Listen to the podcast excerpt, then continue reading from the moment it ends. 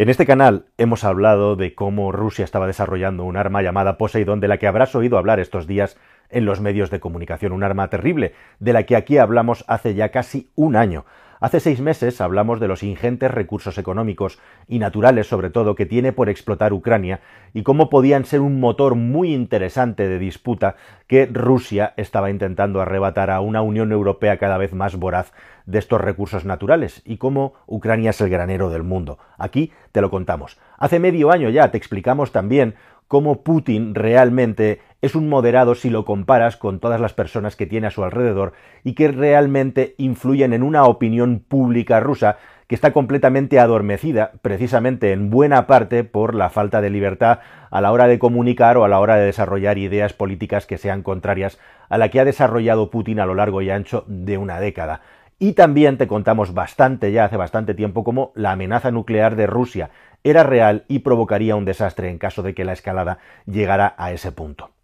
¿Qué tal, mis queridos amigos? Bienvenidos a un nuevo viaje en el cascarón de nuez. Y este repaso no lo hago para ponernos medallas, que yo creo que hemos acertado en la inmensa mayoría de lo que te hemos ido eh, contando que iba a ser clave en este conflicto, sino más bien también porque hemos llegado a un punto en el que contar qué es lo que va a ocurrir en función de la información que tenemos y que no suelen contar los medios de comunicación, y ese es el sentido de que este canal trate este tema, intentar explicarte cosas que en los medios de comunicación, por la urgencia del día a día y por la tragedia que es la guerra en sí mismo, no tratan sobre el devenir del conflicto, bueno, pues la cosa se pone bastante complicada, se pone muy compleja. De hecho, en el último vídeo en el que hablamos de cómo sorprendentemente la capacidad rusa de suministrar gas a Europa sigue prácticamente intacta o reparable, es decir, que no ha sufrido un daño y simplemente, aunque psicológicamente estamos creyendo que se han roto todos los lazos, los lazos siguen igual de estrechados y de hecho lo más rotundo es que el mismo viaducto de gas que pasa por Ucrania sigue estando operativo y se puede utilizar al 100% cuando lo decidan las dos partes, bueno, pues la cuestión es que pocas horas después de explicarte que efectivamente y sorprendentemente las infraestructuras de Ucrania estaban totalmente eh, en pie, o sea, nadie las había atacado prácticamente, salvo en cosas muy concretas,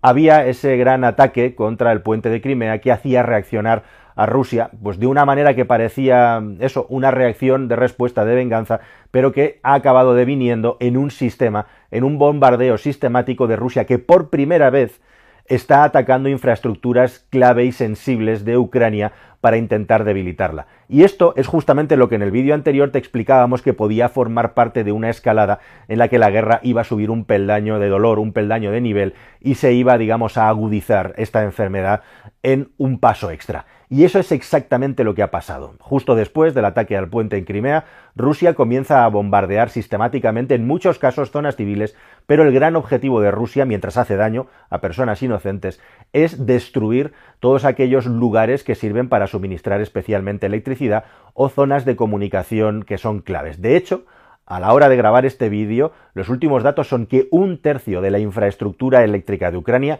ha sido dañada de una manera u otra. Esto en un momento clave en el que llega el invierno y en un momento también en el que ha habido una grandísima disputa que ha acabado terminando hacia el lado ruso, que es con la central nuclear de Zaporilla, que es otro arma también muy importante, puesto que es el mayor generador de electricidad que tiene Ucrania, la mayor central nuclear de Europa, e igualmente también, bueno, pues un punto, digamos, de control estratégico militar, puesto que ahí hay elementos nucleares que siempre son muy sensibles en este sentido. Pero una de las cosas más llamativas e interesantes de lo que está pasando es que justamente para poner toda esta maquinaria en marcha, Vladimir Putin ha decidido tirar de un personaje bastante oscuro, sanguinario, podríamos decir, que es Sergei Surovikin, ese nuevo coronel general al mando de toda esta operación militar que viene de haber sido una persona pues sin ningún tipo de miramento a la hora de hacer imponer el poder ruso en Siria haciendo bombardeos masivos sobre civiles y con muchas cosas oscuras y sombrías que nos hacían prever que esto iba a ocurrir, lo que está sucediendo ahora, bombardeos que implican directamente a civiles. La cuestión es que justo este movimiento de Putin no es ninguna casualidad, puesto que también tiene mucho de movimiento en el interior. Y de todo eso te vamos a hablar en este vídeo. Y te vamos a hablar también de cómo efectivamente al final esto se puede acabar convirtiendo en una guerra de todos contra Putin o perfilando mejor el mensaje de todo Occidente contra Putin y sus aliados. Y aquí hay dos actores secundarios en este conflicto que pueden ser clave en el devenir de las próximas semanas, que son ni más ni menos dos estados que están en enfrentamiento continuo desde hace muchos años, dos sitios que son Israel e Irán.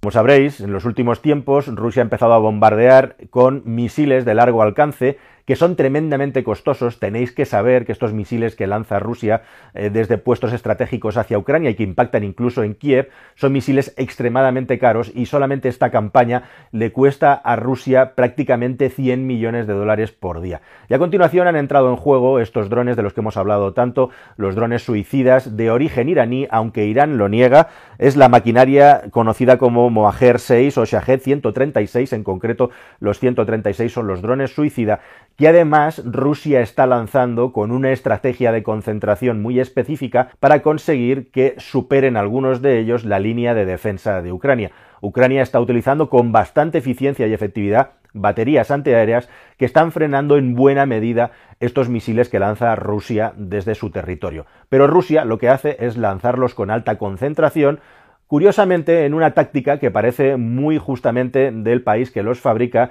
Irán, y de todo lo que se ha aprendido en la guerra contra Israel no declarada que ha habido, a veces declarada así, como en aquel periodo entre 2011 y 2012, contra el país judío lo que hacen es lanzar muchos misiles muy juntos en muy poco tiempo, de manera que las baterías se saturan y algunos de estos misiles acaban pasando. Pues más o menos de cada 25 o 30 misiles que son lanzados, se aseguran que como mínimo entre 5, 7, 8 acaban impactando en los objetivos. Y de esa manera, utilizando la fuerza bruta y gastando mucho dinero, es como Rusia ha empezado a hacer mucho daño al país ucraniano. Y justamente esta es la gran cuestión y la gran, pregunta, porque efectivamente Rusia, a pesar de que Ucrania tiene unos sistemas defensivos proporcionados por Occidente bastante potentes, no está siendo capaz de detener del todo la ofensiva rusa. Así que Ucrania se ha lanzado a pedir ayuda justamente al país que tiene más experiencia, más conocimiento y más capacidad tecnológica para detener los ataques de misiles masivos contra su territorio. ¿Y ese país cuál es? Pues lógicamente el país es Israel. Israel, un estado que desarrolló esta cúpula de acero que, bueno, pues generó mucha polémica en el país porque no estaba muy claro si iba a funcionar y si merecía la pena invertir todo el dinero que hacía falta para montar alrededor de las fronteras del país un sistema defensivo que lo que hace es localizar y perseguir todos los misiles que se lanzan desde zonas no controladas, especialmente pues por los grupos pro-palestinos. Y desde el año 2012, que entró en funcionamiento más o menos hasta esta fecha, nada menos que 2.500 aproximadamente misiles lanzados han sido neutralizados la eficiencia de la cúpula de hierro israelí roza el 90% y se sigue trabajando por parte de Israel para mejorar la eficiencia y acercarse el máximo posible al 100%, mientras que por el otro lado se sigue trabajando también en entender bien cómo funciona la cúpula de hierro e intentar hacer nuevas técnicas de lanzamiento y nuevos tipos de misiles, los dos bandos van aprendiendo para intentar engañar uno a otro. La cuestión es que Ucrania de una manera velada y absolutamente pública ha pedido a Israel que le proporcione esta tecnología de la misma manera que otros muchos países occidentales están proporcionando tecnología a Ucrania. Pero la cuestión es que por la parte rusa, justamente además del apoyo militar de Bielorrusia, resulta que Irán está poniendo a disposición de Putin todo ese armamento tecnológico de última generación que tiene también desarrollado y que se ha estado utilizando en sus conflictos con Israel de una manera u otra. Y aquí hay un conflicto bastante potente porque Israel tiene dudas. ¿Qué es lo que va a ocurrir? ¿Realmente va a poner a disposición de Ucrania la cúpula de hierro? Bueno, pues en este momento hay un debate muy fuerte dentro de Israel porque hasta la fecha Israel ha tenido, por decirlo de alguna manera, una posición tibia frente al conflicto. Una posición tibia en la que ha lanzado mucha ayuda humanitaria, ha puesto hospitales de campaña y muchos suministros, pero no se ha implicado directamente como los Estados Unidos de América y los grandes aliados, que Israel lo es, para suministrar armamento de todo tipo a Ucrania. ¿Y esto por qué? Pues justamente porque Israel ya tiene bastante con los conflictos que tiene en su alrededor y además también porque de una manera tácita, digamos que ahora hay un punto de equilibrio en el que Israel sigue interviniendo en la guerra de Siria y sus cazabombarderos entran y salen por la zona bombardeando zonas estratégicas que están controladas por Rusia y por el ejército ruso que está ahí, e igualmente también, sobre todo, intentando hacer daño a cualquier movimiento de Irán que pueda repercutir en la seguridad de Israel. Así que en esa especie de equilibrio muy frágil que hay en la zona, una escalada, podríamos decir, de ayuda de Israel hacia Ucrania contra el armamento iraní o contra la tecnología iraní podría verse amenazada, podría verse incluso como una debilidad por parte de Israel. Así que se lo están planteando de una manera muy seria, pero de momento no hay una respuesta definitiva y no sabemos exactamente qué es lo que va a pasar, pero lo que sí que está ocurriendo es que Ucrania está demandando de una manera desesperada que esta ayuda llegue. ¿Y en qué consiste esta ayuda? ¿Qué es esto de la cúpula de hierro? Pues es una tecnología, como digo, extremadamente compleja que consta de un detector, de un radar, que es capaz de una manera muy temprana de poder detectar estos cohetes que se lanzan desde el otro lado para lanzar en unas baterías que suelen tener tres grupos, tres baterías de cohetes, cada una de ellas tiene 20, una lanzadera con 20 cohetes, o sea, cada grupo, podríamos decir, tiene tres lanzadores y cada lanzador tiene unos 20 misiles, 60 misiles aproximadamente, que son lanzados en muy poco tiempo, en cuestión de muy pocos segundos, en caso de que haga falta, lógicamente, hacia los misiles que te está lanzando el enemigo. Por otra parte, con unos detectores que además están guiados constantemente por el radar y los sistemas de detección que hay en el suelo para poder llegar al objetivo antes de que caiga encima de la población. Y como digo, se ha demostrado que tiene una efectividad tremenda y gracias a eso se han salvado muchísimas vidas, muchísimas vidas por duplicado, tanto por la parte israelí, por supuesto, porque no han caído los cohetes sobre la población, sino también por la parte palestina, porque justamente la neutralización de estos cohetes, sin que haya al final víctimas mortales, ha ahorrado un montón de ataques israelíes sobre la zona palestina que hubieran terminado seguramente en fallecimientos sin ningún género de dudas. Así que este tipo de armamento es el que Ucrania pide que vaya hasta su territorio en un momento en el que Rusia está muy duramente castigando las infraestructuras, infraestructuras que Ucrania se afana en intentar reconstruir a toda velocidad. Y aquí está la gran cuestión. Esta guerra se está convirtiendo también en una especie de experimento o laboratorio en el que se utilizan todo tipo de armamentos que nunca se habían utilizado en ese territorio y también armamentos de última generación como los drones que no tienen ningún tipo de intervención humana sobre el terreno y que están resultando tremendamente efectivos tanto por un lado como por el otro. Esto recuerda de una manera pues muy muy fuerte, ¿verdad?, a todo lo que ocurrió, por ejemplo, durante la Guerra Civil española, donde se ensayaron muchísimas técnicas de guerra novedosas como los bombardeos masivos, desgraciadamente que aparecimos en este país, y en definitiva, Ucrania se está convirtiendo en una especie de laboratorio también de experimentación en el que cada vez más países intervienen. Y cuanto más países intervengan, más amistades peligrosas intervengan en este juego, pues más difícil podrá ser que podamos llegar a una resolución del conflicto a corto plazo. Y hablando de amistades peligrosas, precisamente también Putin está teniendo que hacer un cambio forzado muy importante que no nos hace ser muy optimistas respecto a cuál va a ser la actitud del actual responsable ejecutivo del país ruso para los próximos meses. ¿De qué va esto?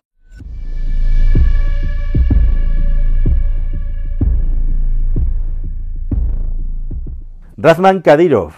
el ascendido coronel militar eh, checheno, antiguo enemigo acérrimo de Putin, que ahora es un absolutamente exacerbado defensor del responsable ruso y también una parte muy importante de su ejército en cuanto a decisiones. Eugeni Prigozhin, nada menos que el jefe y fundador del grupo Wagner, un grupo paramilitar que no se sabe dónde empieza la parte privada y cuándo la parte vinculada al ejército ruso, que ha sufrido muchísimas bajas y que es, digamos, lo más ultra de lo ultra que hay en Rusia y que ha tenido muchos, muchos eh, tropezones en los últimos tiempos, allá donde interviene como una especie de fuerza paramilitar paralela rusa en todo el mundo, en todo el planeta, desde África hasta Siria, pasando, por supuesto, por todos los conflictos que había en el Donbass o la mismísima Crimea. Sergei Surovikin, que es justamente el nuevo coronel, el ala dura, el ultra que ha puesto Putin al frente de la guerra. O los periodistas, Margarita Simonian, de la que ya os hemos hablado aquí, la máxima responsable de Russia Today, una absoluta ultra. O también Vladimir Solovyov, que si Margarita es una ultra, pues qué decir de este señor, siempre vestido de negro, que defiende ataques nucleares contra Europa y un larguísimo etcétera. Estas son las personas que dominan el relato o que son las personas duras, justamente junto con Dmitry Medvedev, el expresidente ruso e interino, que bueno, pues es la persona que quizá más reconocemos en Occidente precisamente por haber sido presidente de Rusia y por esa ese aspecto occidentalizado eh, que maneja, que contrasta mucho con su discurso radical y de odio contra Ucrania en particular y contra Occidente en general. Son estas las amistades, las personas que dominan el relato ruso y justamente también, hablando de cúpulas de hierro, en Rusia ha habido otra cúpula de hierro, en este caso no militar, sino mediática, que ha hecho que la sociedad rusa no pudiera enterarse bien de lo que estaba sucediendo en Ucrania. Y esa cúpula de hierro se ha roto, se ha acabado resquebrajando, porque todo lo que estaba pasando en Ucrania y todas las derrotas y fracasos rusos de los últimos tiempos han provocado que al final estas personas, que son las que digo que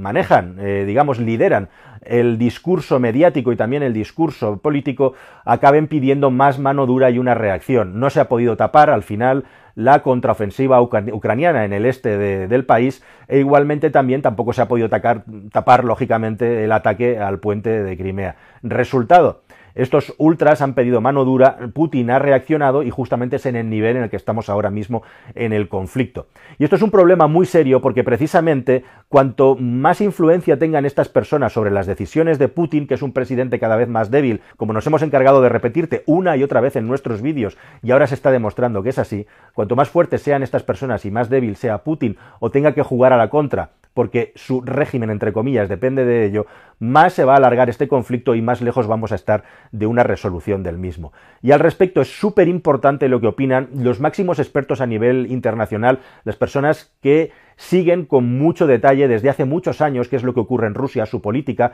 su nivel militar y social, en qué estadios está, y aquí el pesimismo es absoluto respecto a lo que puede hacer Putin para resolver este conflicto. Las opiniones sobre lo que va a ocurrir, sobre lo que va a venir, oscilan entre que Putin podría desaparecer de la presidencia del país antes de que terminara el año 22, que son digamos las más radicales y las más aventuradas, hasta un enquistamiento del conflicto al estilo Vietnam o una balcanización del conflicto de manera que esto se vaya extendiendo en el tiempo de un modo indefinido sin que podamos ser capaces de saber cuándo podría terminar. De hecho, los escenarios que estos expertos manejan eh, contienen variables muy interesantes como por ejemplo el hecho de que Putin se haya anexionado a toda velocidad estos territorios que estaban pseudo conquistados con esta patochada de referéndum y que rápidamente Ucrania se ha encargado de deshacer con su intervención militar entrando en los territorios que supuestamente debido a este referéndum se había declarado territorio ruso, con lo cual lo que es en teoría es un ataque